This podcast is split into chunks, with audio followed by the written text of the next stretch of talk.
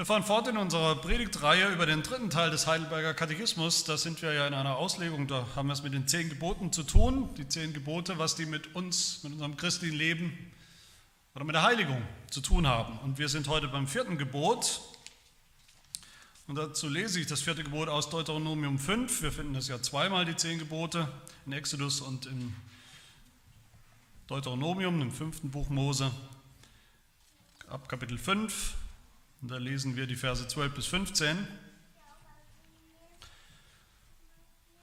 Da spricht der Herr, halte den Sabbat, Tag und heilige ihn, wie es dir der Herr, dein Gott, geboten hat. Sechs Tage sollst du arbeiten und alle deine Werke tun, aber am siebten Tag ist der Sabbat des Herrn deines Gottes.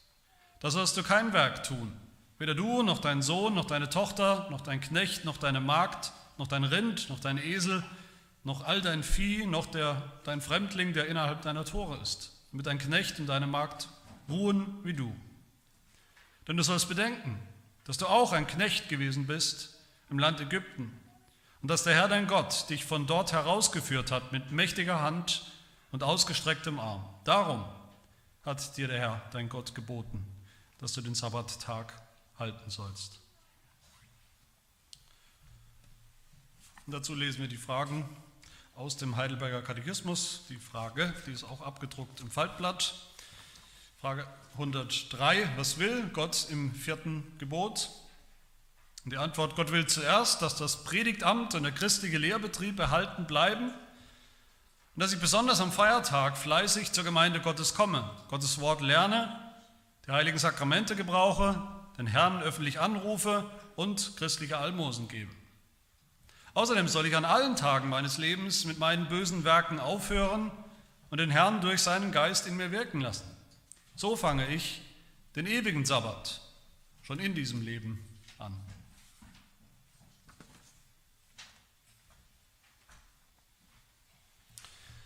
Wenn man heute Christen fragt, egal wo, ob in den Landeskirchen oder Freikirchen oder evangelikalen Gemeinden, wie auch immer, wenn man fragt, wo findet eigentlich Anbetung statt? Wo beten wir Gott an?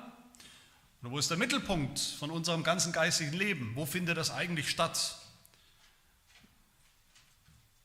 Dann bekommt man alle möglichen Antworten, aber selten, würde ich sagen, selten ist die Antwort im Gottesdienst oder am Sonntag.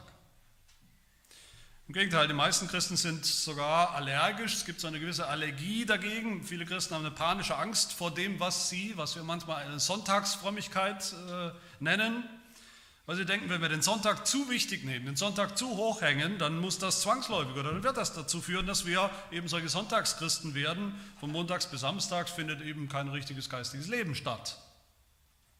Die meisten Christen, denke ich, haben das, was ich immer mal wieder eine von außen nach innen Frömmigkeit nenne.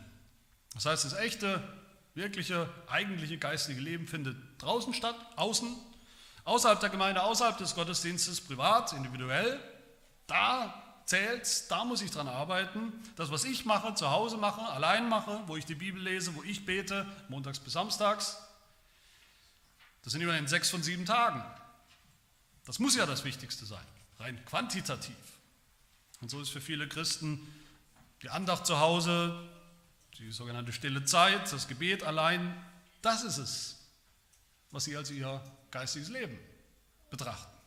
Das ist es, wo sie denken, wo es wirklich passiert, wo sich abspielt, wo Veränderung passiert, Heiligung wirklich passiert.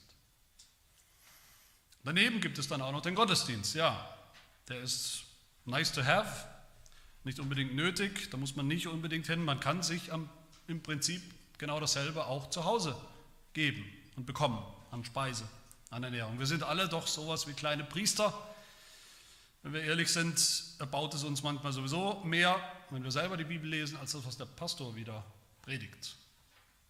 Viele denken, der Gottesdienst ist eigentlich lediglich der Ort, wo ich die treffe, die auch so individuell unterwegs sind, geistlich unterwegs sind wie ich. Und man trifft sie eben, wie man sich trifft in einem Verein, wie man sich trifft mit denen, die sowieso dasselbe Hobby haben. Auch unter der Woche. Wo ich motiviert werde für am Sonntag motiviert werde, dann wieder für mein eigentliches geistiges Leben, meine eigentliche private Frömmigkeit. Am Gottesdienst passiert im Grunde nichts, was ich mir nicht selber geben kann. Der wahre Gottesdienst ist der Gottesdienst meines Lebens, montags bis samstags und dann meinetwegen eben auch noch am Sonntag. Meine Lieben, ich will das natürlich deutlich sagen. Natürlich ist das gut, wenn wir zu Hause die Bibel lesen. Sollten wir. Wenn wir beten, allein oder in der Familie oder als Ehepaar. Bin der Letzte, der irgendwas davon geringschätzen oder klein machen will, ganz im Gegenteil. Aber es ist eben falsch rum. Darum geht es mir. Es ist eben falsch rum, wenn wir meinen, das wäre das eigentliche geistliche Leben, der Mittelpunkt der Anbetung. In der Bibel und auch in der Geschichte der Kirche, in der Reformation oder in unseren Bekenntnissen, da überall finden wir eine ganz andere Frömmigkeit, nämlich eine von innen nach außen Frömmigkeit. Die fängt an in der Mitte, im Zentrum. Und das ist die Versammlung, der Gottesdienst der Gemeinde, die Begegnung zwischen der Gemeinde und Gott an einem bestimmten Tag, dem Tag des Herrn, den er bestimmt hat, den er ausgesucht hat. Biblische Frömmigkeit fängt an im Gemeinsamen mit der ganzen Gemeinde. Was Gott da tut, mit ihr und an ihr tut und fließt dann nach draußen in den Alltag in unserer Privatsphäre, in unser Leben. Sie fängt an mit dem Gottesdienst der ganzen Gemeinde und fließt dann nach außen in unsere Form der Anbetung zu Hause oder wo auch immer wir sind. Sie fängt an mit der Predigt, die wir hören am Sonntag, die Gott eingesetzt hat als Mittel zu unserem Besten und fließt dann hinaus in unser eigenes Bibellesen und Studium. Sie fängt an mit dem gemeinsamen öffentlichen Gebet der Gemeinde und fließt dann hinaus in unser eigenes Gebet. Sie findet ihren Mittelpunkt und Höhepunkt in dem einen Tag, dem Tag des Herrn, und fließt von da aus hinaus in die anderen sechs Tage.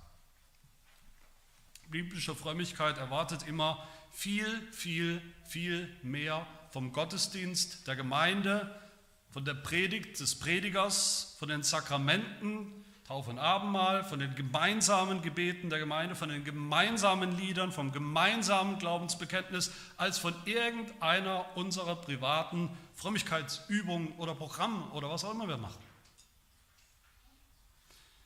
Heiligung fängt an mit dem, wie Gott uns als Gemeinschaft, als Gemeinde verändert, miteinander anspricht und verändert und fließt von da aus hinaus in unsere persönliche persönlichen Bereiche der Heiligung im Alltag, von innen nach außen.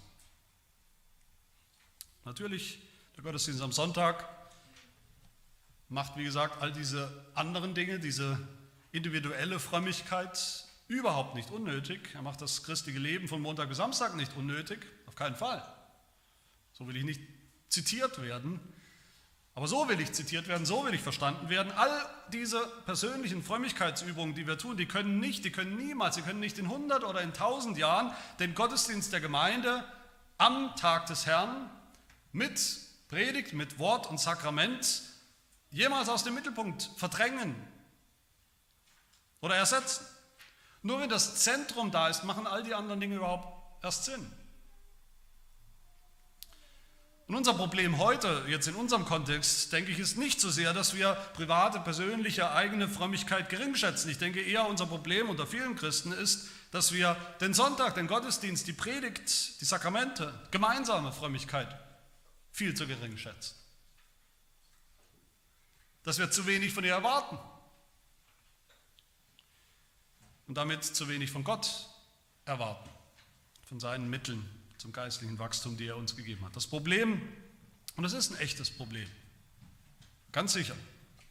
Das Problem ist, dass gute, solide Christen, die fest stehen im Glauben, die Jahr für Jahr, Woche für Woche, Sonntag für Sonntag treu jeden Gottesdienst besuchen, aber zu Hause, zu Hause in der Bibellese, in der persönlichen Bibellese, in der Andacht zu Hause, im Gebet zu Hause, allein oder als Familien, immer wieder scheitern, immer wieder an die Grenzen kommen, wo immer wieder was dazwischen kommt, dass solche Christen denken, ich bin wohl kein guter Christ.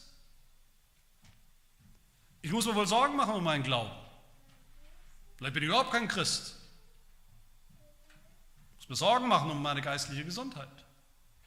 Das Problem ist, und das habe ich schon mehr als einmal gehört, wenn Christen sagen, ich erlebe so wenig geistliches Leben, ich erlebe so wenig, wie Gott zu mir spricht, wenn ich die Bibel lese. Und sie vergessen dabei, wenn das so ist, und sie vergessen dabei, das geistliche Leben, das stattfindet am Sonntag in der Gemeinde, dass Gott redet zu ihnen am Sonntag durch die Predigt. Oder wenn sie sagen, ich erlebe so wenig Gemeinschaft, so wenig Gemeinschaft in der Gemeinde, geistliche Gemeinschaft. Und sie vergessen einfach die wichtigste Form geistlicher Gemeinschaft, nämlich als Gemeinde zusammen am Gottesdienst am Sonntag.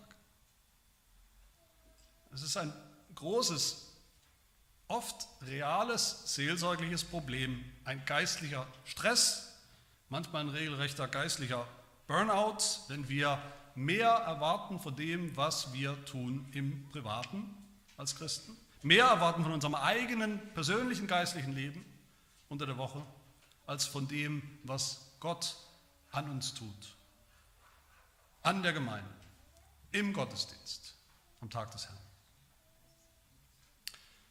Das war ein langes Vorwort, ein leidenschaftliches Vorwort, aber das ist ultimativ, worum es geht in diesem vierten Gebot. Die gute Nachricht ist, dass wir jetzt auch direkt zu den praktischen Elementen kommen können. Worum geht es eigentlich praktisch? Drei Dinge wollen wir uns anschauen. Zuerst der, der wöchentliche Tag, der wöchentliche Feiertag. Dann zweitens, was wir da tun sollen. Und drittens, wie uns dieser Tag vorbereitet schon jetzt, schon jetzt verändert. Also zu diesem Tag, das erste. Der Heidelberger sagt hier einige wichtige Dinge nicht in dieser Frage zum vierten Gebot. Einige wichtige Dinge, die ihr vielleicht gern hören würdet, wenn ihr sie noch nicht gehört habt, die euch beschäftigen. Vielleicht vermissen wir da was. Der Heidelberger Katechismus argumentiert überhaupt nicht dafür, dass der Sabbat noch existiert, dass dieses vierte Gebot noch verbindlich ist für uns in seiner geistlichen Bedeutung für uns als Christen. Das setzt er voraus. Das setzt einfach voraus, dass der Sabbat begründet ist in und bleibt auch in der Schöpfung. Exodus 20 wird das vierte Gebot ja mit der Schöpfung verbunden. Der Heidelberger setzt voraus, dass der Sabbat begründet ist und bleibt in Gottes Erlösungswerk, Gottes Befreiung aus der Sklaverei, wie wir es gehört haben im Deuteronomium 5. Da ist das die Begründung. Der Heidelberger argumentiert nicht dafür, dass der Sabbat von den Juden, der jüdische Sabbat, der letzte Tag der Woche, dass der verändert wurde und erfüllt ist im Tag des Herrn, im Sonntag, am ersten Tag der Woche. All das setzt der Heidelberger einfach voraus. Und ich tue das heute auch mal. Ich habe schon mehrfach über dieses vierte Gebot gepredigt, über Exodus gepredigt, über den Heidelberger, über diese Fragen gepredigt. Das könnt ihr auch gerne nachhören. Jedes Mal merke ich bei diesen Predigten, dass da ein großer Teil der Predigten ist diese, dieser Begründungsteil. Und dann bleibt manchmal nicht mehr viel Zeit übrig für den praktischen Teil. Was sollen wir eigentlich tun? Wie füllen wir diesen, dieses vierte Gebot mit Leben? Deshalb heute mal anders. Die positive Gestaltung. Der Heidelberger setzt all das eigentlich voraus, was ich hier nur angerissen habe, wenn er diesen Tag Feiertag nennt, er den, den Feiertag. Feiertag ist ein besonderer Tag, ein heiliger Tag, ein Tag, den Gott geheiligt hat, wie wir gelesen haben. Was bedeutet das? Das bedeutet nicht, dass der Tag an sich, von sich aus irgendeine magische Qualität hat. Dass automatisch alles heilig ist, heiliger ist, wenn man es nur am Sonntag tut, weil es ein heiliger Tag ist. Selbst die profansten Dinge, zu essen, zu trinken, was auch immer, sind automatisch heilig am Sonntag. Das meinen wir nicht. Das sehen wir schon darin eben, dass dieser Tag sich ja verschoben hat seit Jesus Christus, vom letzten Tag, vom Sabbat zum Sonntag. Der Tag an sich hat keine heilige Qualität. Heilig heißt in der Bibel zunächst mal einfach anders, kategorisch anders. Ist ein anderer Tag als alle anderen, kategorisch anders. Heilig bedeutet, der Feiertag ist reserviert, auch für heilige Dinge, für Dinge, die wir sonst im Alltag eben nicht so tun, nicht so finden.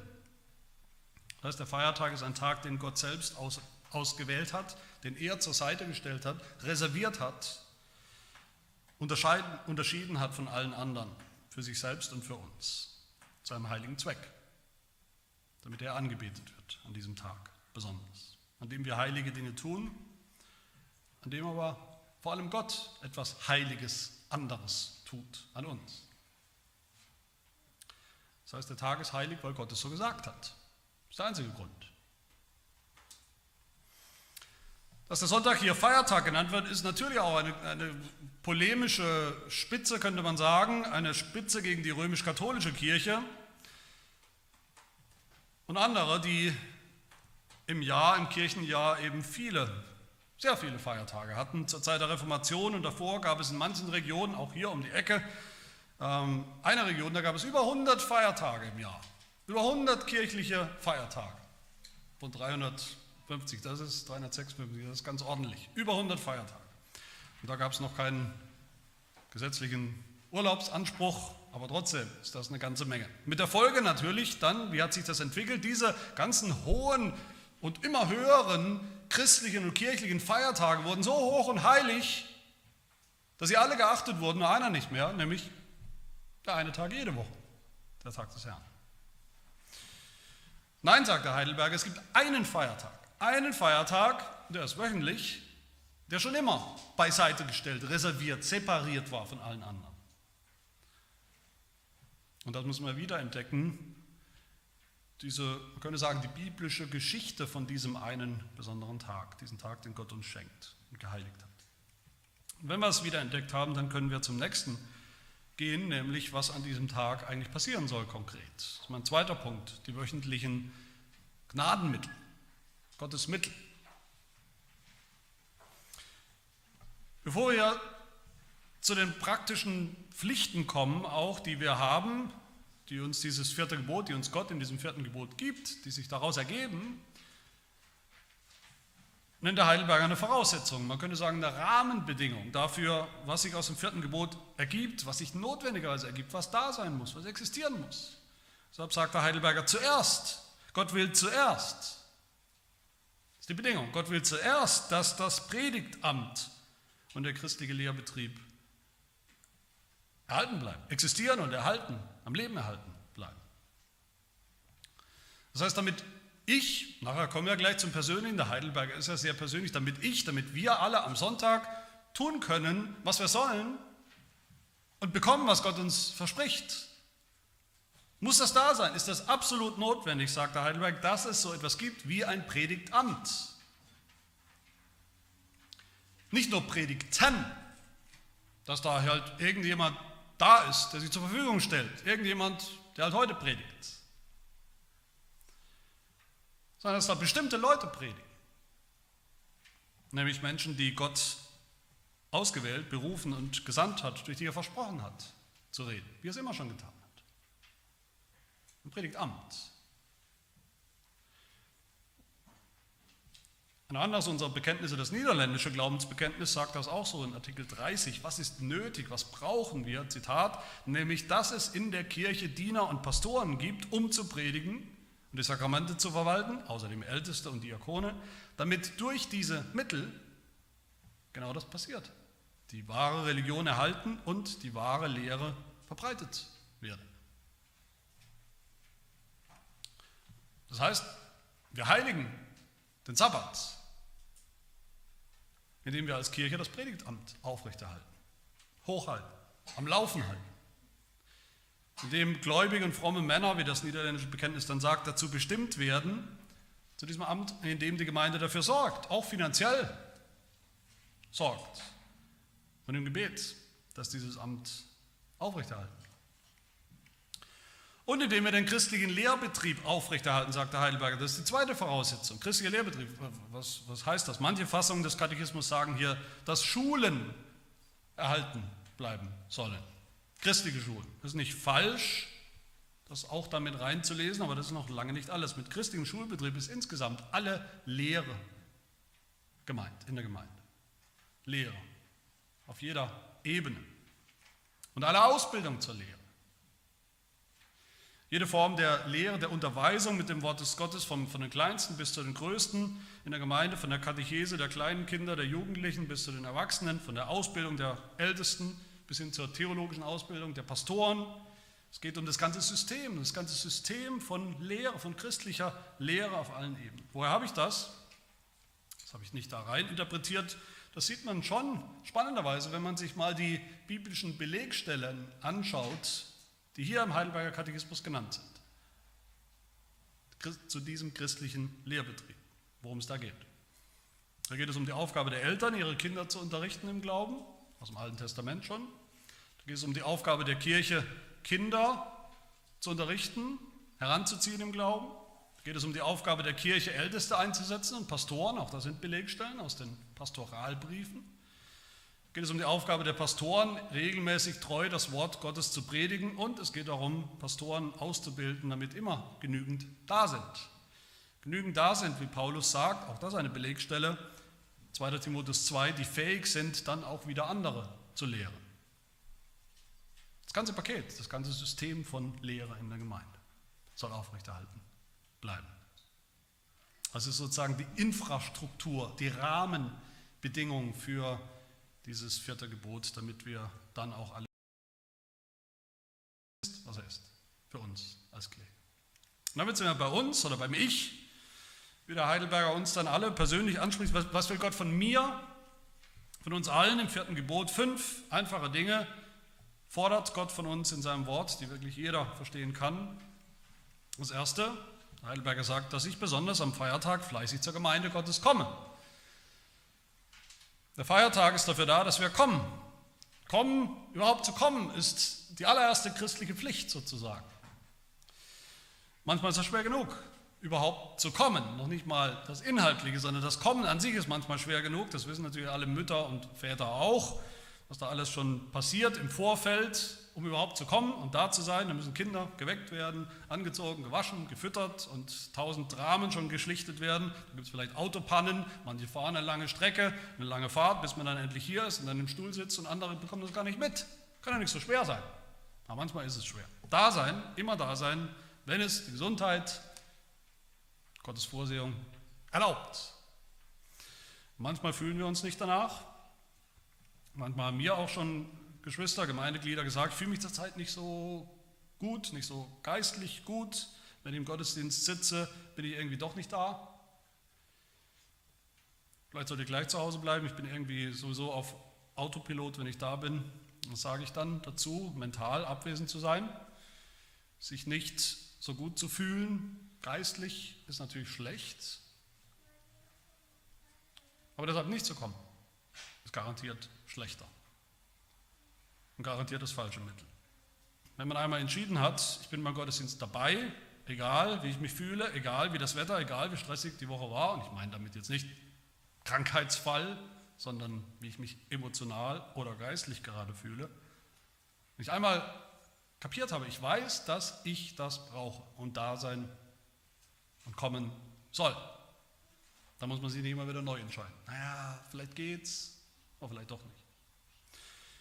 Und ja, natürlich, manchmal fühlt sich der Gottesdienst an wie Routine. Also wird nichts Großes passieren. Kein großer Gefühlsrausch, kein mitreißendes Erlebnis, nichts der eine Gottesdienst, von dem ich jetzt in sechs Monaten noch erzählen werde, oder vielleicht in 14 Tagen. Aber das christliche Leben basiert nicht auf Gefühlen.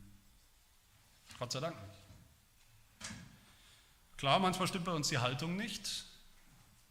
Wir haben keine große Lust, keinen großen Hunger auf den Gottesdienst, keine großen Erwartungen. Aber wir kommen trotzdem und erleben dann, es war doch gut zu sein, gut da zu sein, gut zu kommen. Manchmal kommt der Hunger auch beim Essen. Das ist auch beim Gottesdienst so. Aber selbst wenn nicht, selbst wenn wir das nicht so erleben oder spüren, immer, Gott tut sein Werk an uns, ob wir es spüren oder nicht. Aber selbst hier geht der Katechismus ja über bloße, bloße Pflichterfüllung weit hinaus. Er sagt, wenn wir genau hinschauen, ich soll fleißig kommen. Das heißt einerseits, wie wir das heute kennen, fleißig, äh, so oft wie möglich, fleißig, oft. Fleißig ist aber auch eine Haltung, eifrig, dass ich es kaum erwarten kann, dass ich große Erwartungen habe. Ich denke, es kennen wir alle, wie groß unsere Erwartung ist bei irgendwas, hängt immer davon ab. Oder wie groß unsere Motivation ist, hängt davon ab, was wir erwarten. Wenn wir nichts Großes erwarten, sind wir schnell dabei, auch mal auszusetzen. Wenn wir was Großes erwarten, dann sind wir eifrig dabei, dann sind wir fleißig dabei. Wenn wir eine Audienz bei einem König hätten, heute gibt es jetzt wenige, wenig Gelegenheit für uns noch Audienzen bei Königen zu haben, vielleicht eher ein Staatsbankett beim Bundespräsidenten oder irgend sowas in der Richtung, ein wirklich großes, wichtiges Treffen. Da sind wir alle dabei. Da haben wir vielleicht einen kleinen Schnupfen, sind trotzdem dabei. Da fühlen wir uns nicht so, sind trotzdem dabei. Fleißig, kommen. Das Zweite, was der Heidelberger sagt, dass ich Gottes Wort lerne. Das ist spannend hier, wie er das sagt. Wir hätten vielleicht gesagt, naja, dass ich Gottes Wort höre, lese und studiere. Aber der Heidelberger sagt, dass ich Gottes Wort lerne. Natürlich ist Hören auch richtig. Der Glaube kommt aus dem Hören, aus dem Hören der Predigt, des Evangeliums. Aber es geht hier auch ums Lernen. Lernen ist eine Haltung, eine Bereitschaft, die Bereitschaft zu lernen, die Bereitschaft, belehrt zu werden, zu akzeptieren, dass es Lehrer gibt in Gottes Gemeinde und dass ich vielleicht gerade keiner bin, ich bin es vielleicht gerade nicht, ich bin ein Schüler, ich bin in der Schule Gottes, in der Schule der Gemeinde. Auch die Erwartung, dass ich vielleicht was Neues lerne, dass ich auch mal umdenken muss, herausgefordert werde in meinem Denken, dass ich vielleicht was aufgeben muss, was ich bisher fest geglaubt und gedacht habe, dass ich vielleicht mein Leben auch hier und da ändern muss. Lernen. Das Verständnis, dass ich wachsen soll und werde im Wort, Verständnis des Wortes. Das ist wieder der Unterschied zum Bibellesen zu Hause, oder nicht? Wenn ich zu Hause die Bibel lese, dann bin ich mein eigener Lehrer. Am Sonntag in der Kirche darf ich Gottes Wort lernen von den Lehrern, die Gott mir und der Gemeinde gegeben hat. Er hat dafür gesorgt. Das dritte, die dritte Aufgabe, dass, dass ich die heiligen Sakramente gebrauche. Auch hier gut formuliert, nicht nur, dass ich irgendwie an den Sakramenten teilnehme, dabei bin, anwesend bin, körperlich anwesend bin, sondern dass ich sie gebrauche. Gebrauche, gebrauche zu dem Zweck, wofür sie Gott uns gegeben hat und gibt, immer wieder neu. Zum richtigen Zweck, zur Stärkung meines Glaubens, mit den richtigen Erwartungen an sie rangehe, nämlich dass Gott sie gebrauchen wird. Das vierte, dass ich den Herrn öffentlich anrufe. Das ist beten, ja, aber auch das ist nicht nur beten, so wie ich zu Hause auch bete. Es ist mehr als das. Im Gottesdienst rufen wir gemeinsam als sein Bundesvolk, als seine Gemeinde im Gebet den Herrn an, öffentlich, wie der Heidelberger sagt. Gottesdienst ist öffentlich und die Gebete sind öffentlich. Wir machen uns eins im Gebet, im Lob, im Dank, im Sündenbekenntnis, in der Fürbitte, in allen Formen des Gebetes, die wir im Gottesdienst haben. Und auch hier lernen wir im Gottesdienst. Wir lernen das Beten, wir lernen neue biblische Gebetsanliegen, die wir vielleicht vorher nicht kannten oder integriert haben in unser Beten. Wir lernen biblisches Gebetsvokabular. Und auch hier ist es so, wie ich vorhin gesagt habe, das geht von innen nach außen. Das nehmen wir auch mit nach Hause, hoffentlich, was wir lernen. Und mit der Zeit verändert sich dann vielleicht auch unser Gebetsleben zu Hause oder unser Gebetsvokabular. Und das Letzte, was der Heidelberger sagt, dass ich christliche Almosen gebe. Das heißt, dass ich die Gemeinde unterstütze finanziell mit dem, was nun mal nötig ist und auch biblisch ist. Auch diese finanzielle Unterstützung der Gemeinde ist ja kein dunkles Thema, über das man nicht reden kann. Das ist ja ein biblisches Thema, dass ich dazu beitrage finanziell, dass eben das Predigtamt und der Lehrbetrieb erhalten bleibt, dass ich durch mein Geld der Gemeinde ermögliche, dass sie ihren Dienst tun kann, dass denen geholfen wird in der Gemeinde und darüber hinaus, die eine Not haben, dass ich auch mit meinem Geldbeutel zeige, nicht nur wie viel wert mir die Gemeinde ist, die Gemeindeglieder, sondern wie viel wert mir Gott ist, wie stark ich ihm vertraue. Dass ich von den wenigen, es reicht ja nie irgendwo so richtig. Doch, gerne einen Teil zurückgeben. Diese fünf Elemente, die sind natürlich nicht wahrscheinlich für niemanden von uns radikal neu oder irgendwie außergewöhnlich. Das sind die ganz einfachen biblischen Pflichten für Christen, für den Gottesdienst, die wir im Wort Gottes finden. Das sind ja auch Elemente von jedem unserer Gottesdienste. Aber mir ist wichtig, dass wir jetzt hier an dieser Stelle noch sehen, es sind nicht nur Pflichten. Es sind auch Pflichten, aber nicht nur Pflichten.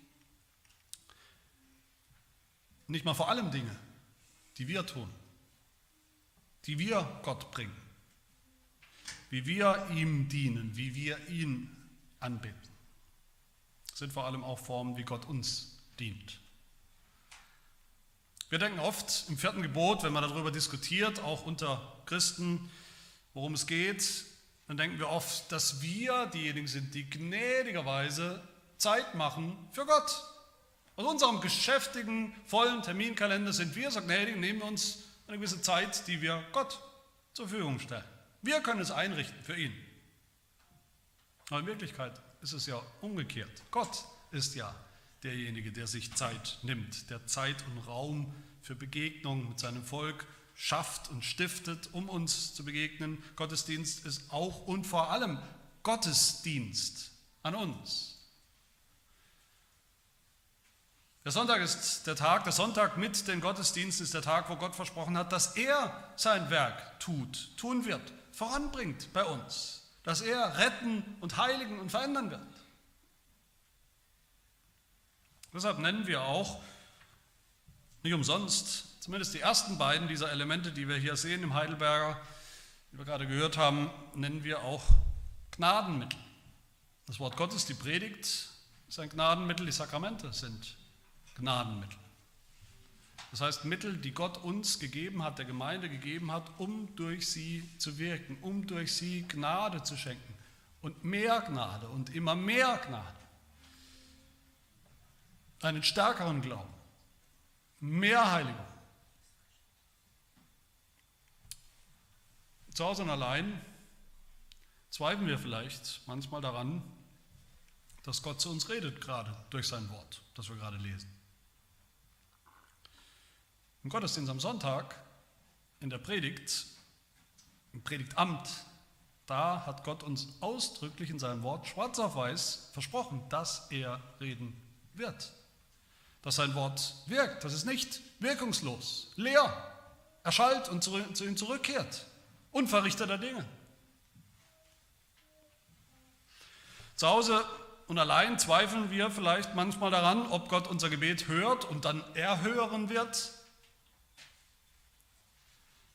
Im Gottesdienst am Sonntag hat Gott uns ausdrücklich versprochen, schwarz auf weiß, dass er hören wird. Da, wo zwei von uns übereinkommen über irgendeine Sache, so wird sie ihnen zuteil von meinem Vater im Himmel, hat Jesus Christus gesagt. Der Gottesdienst der Gemeinde, jeden Sonntag, in unserem Fall zweimal, ist der Ort, den Gott selbst bestimmt und ausgewählt hat, um mitten uns, unter uns zu sein. Auf eine Art und Weise, wie er es sonst nicht ist. Nicht, dass Gott nicht auch sonst bei uns ist, aber am Tag des Herrn in der Versammlung gemeint, ist er auf eine ganz besondere Art und Weise gegenwärtig. Mit seinem Bundesvolk, mit uns. Auf eine Art und Weise, die anders ist. Heilig.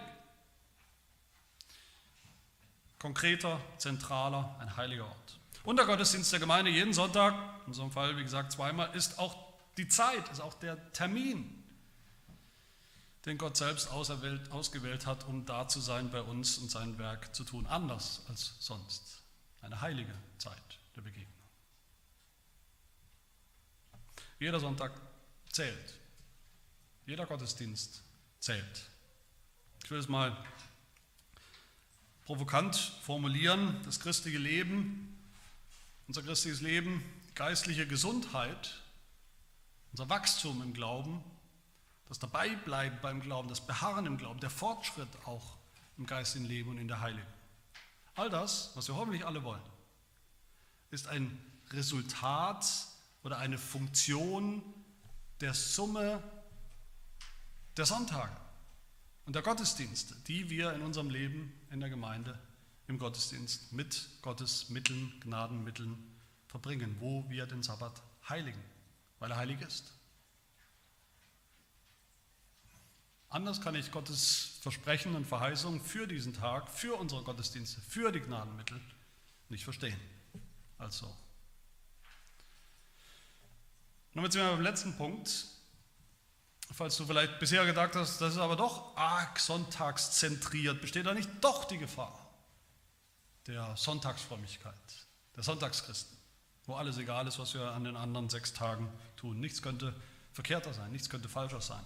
Und auch das sieht der Heidelberger schon im vierten Gebot selbst, in seiner ganzen breiten und maximalen Bedeutung. Außerdem, sagt der Heidelberger, außerdem, also neben dem sonntäglichen Gottesdienst, außerdem soll ich an allen Tagen meines Lebens mit meinen bösen Werken aufhören, mit meinen Sünden und den Herrn durch seinen Geist in mir wirken lassen. Das nennen wir Heiligung. Aufhören mit bösen Werken, mit sündhaften Werken, mit gesetzlichen Werken und den Heiligen Geist in uns wirken lassen. Nicht, weil er äh, unsere Erlaubnis bräuchte, sondern weil wir in der Heiligung selbst aktiv werden. Sein sollen, sein dürfen. Und das beginnt am Sonntag. Es beginnt am Sonntag. Dann sind wir wieder bei der von innen nach außen Frömmigkeit. Wenn das Zentrum stimmt, der Feiertag, wenn wir da fleißig unser ganzes Leben lang zur Gemeinde Gottes kommen, Gebrauch machen von Gottes Gnadenmitteln, erwarten, dass Gott gegenwärtig ist und wirkt, sein Werk tut an uns, wie er es versprochen hat, dann stimmt auch alles drumherum. An allen Tagen meines Lebens. Wenn wir am Sonntag den Heiligen Geist in uns wirken lassen durch Gottes Gnadenmittel, dann wird derselbe Heilige Geist auch mehr und mehr in uns wirken von Montag bis Samstag. Rest unseres Lebens. Hier kommt noch eine andere Bedeutung von Feiertag ins Spiel, die wir vielleicht gar nicht mehr so kennen, vielleicht einzelne noch. Feiern, heute verstehen wir das als Party machen. Aber feiern bedeutet auch, und ursprünglich bedeutet es aufhören. Aufhören mit etwas, Schluss machen, ausruhen. Daher kommt das Wort Feierabend. Feierabend kommt nicht vom Partyfeiern, sondern vom Aufhören. Man hört auf mit der Arbeit. Das ist der Feierabend. Wir kennen das auch noch aus der Arbeitswelt, wenn man Überstunden abfeiert damit sie weg sind. Wenn man aufhört zu arbeiten.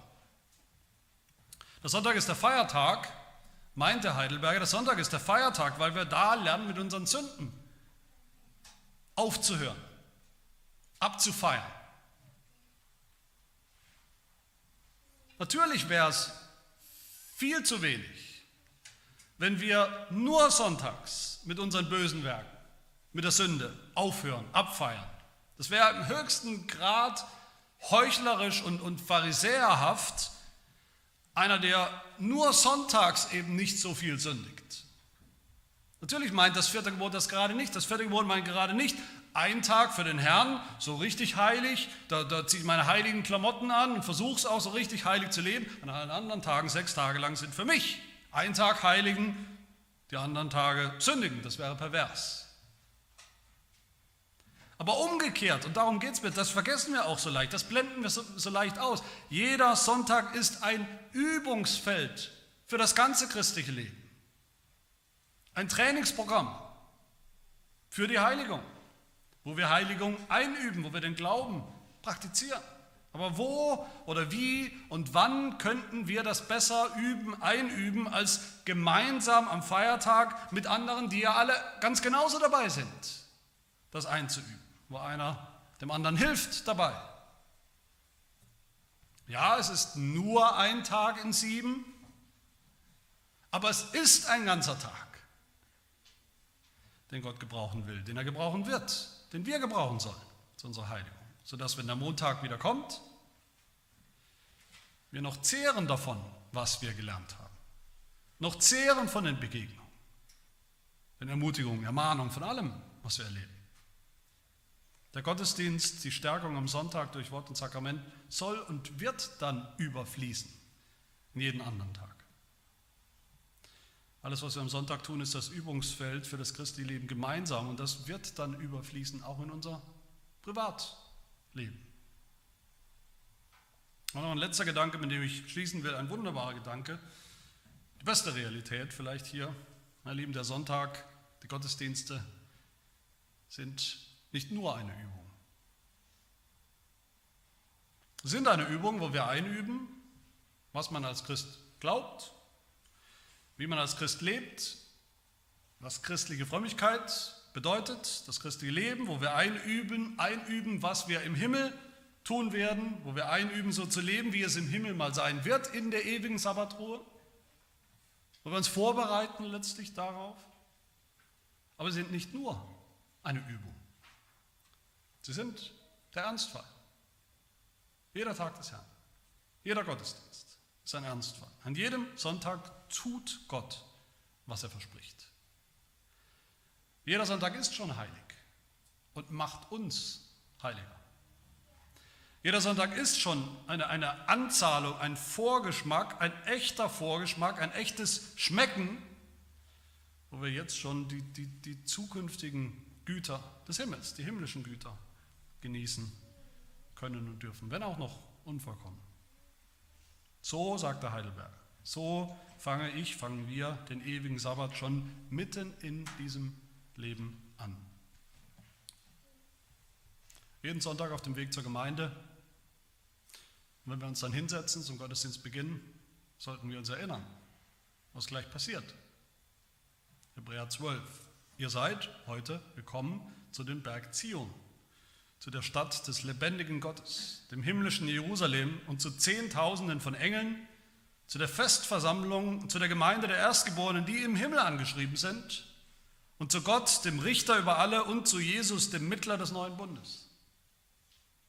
Sind wir schon gekommen. Dann kommen wir immer wieder neu. Jedes Mal, wenn es wieder Freitag wird, wir irgendwie vielleicht wieder ausgelutscht und leer sind, sowohl körperliche Kraft als auch vielleicht geistlich, geschunden, belastet, hungrig, durstig, dürfen wir uns, sollten wir uns schon auf den Feiertag freuen und uns erinnern, Hebräer 4. Also bleibt dem Volk Gottes noch eine Sabbatruhe vorbehalten. Denn wer in seine Ruhe eingegangen ist, der ruht auch selbst von seinen Werken, gleich wie Gott von den Seinen. So wollen wir denn eifrig bestrebt sein, in jene Ruhe einzugehen, damit nicht jemand durch Unglauben zu Fall kommt. In diese Ruhe gehen wir schon jetzt ein. In jedem Gottesdienst, bei jeder Predigt, bei jedem Lied oder Psalm, bei den Sakramenten, bei der Kollekte, überall dürfen wir uns erinnern, wir haben schon abgefeiert von unseren Sünden. Wir haben schon Ruhe von unseren Sünden durch das Evangelium. Und deshalb, Hebräer 10, lasst uns festhalten am Bekenntnis der Hoffnung, ohne zu wanken. Denn er ist treu, der die Verheißung gegeben hat. Lasst uns aufeinander Acht geben damit wir uns gegenseitig anspornen zur Liebe, geht nur, wenn wir gemeinsam sind. Und zu guten Werken, indem wir unsere eigene Versammlung nicht verlassen, wie es einige zu, zu tun pflegen, sondern indem wir einander ermahnen, dabei zu bleiben und das umso mehr, als ihr den Tag, welchen Tag? Den ewigen Sabbat herannahen seht. Das tun wir an jedem Tag des Herrn. Amen. Wir beten. Unser Gott, wir danken dir, dass du uns in deinem Wort das vorschreibst, was das Allerwichtigste ist und das Allerbeste für uns. Ruhe von allem, was uns selbst angeht, was wir für wichtig halten, von unserer Mühe und Anstrengung. Ruhe von uns selbst und von unserem Gewissen. Und Ruhe für dich, für die ungestörte, ungeteilte, radikale Anbetung Gottes mit ganzem Herzen. Er hilft, dass wir so Sonntag für Sonntag diesen Vorgeschmack bekommen, diesen echten Vorgeschmack von dem, was du uns versprochen hast, was uns erwartet, nämlich die wunderbare, perfekte Sabbatruhe im Himmel, in der ungetrübten Gemeinschaft mit dir, mit unserem Ein und Alles. Er mache uns zu einem Volk, das eifrig bestrebt ist, in diese Ruhe einzugehen, nicht jemand als so ein schreckliches Beispiel des Unglaubens zu Fall kommt und die Ruhe nicht erreicht. Mach uns zu einem Volk, das entgegen allen Versuchungen der Welt und kulturellen Trends radikal festhält am Tag des Herrn und an der Ruhe in Jesus Christus und am Evangelium. Amen.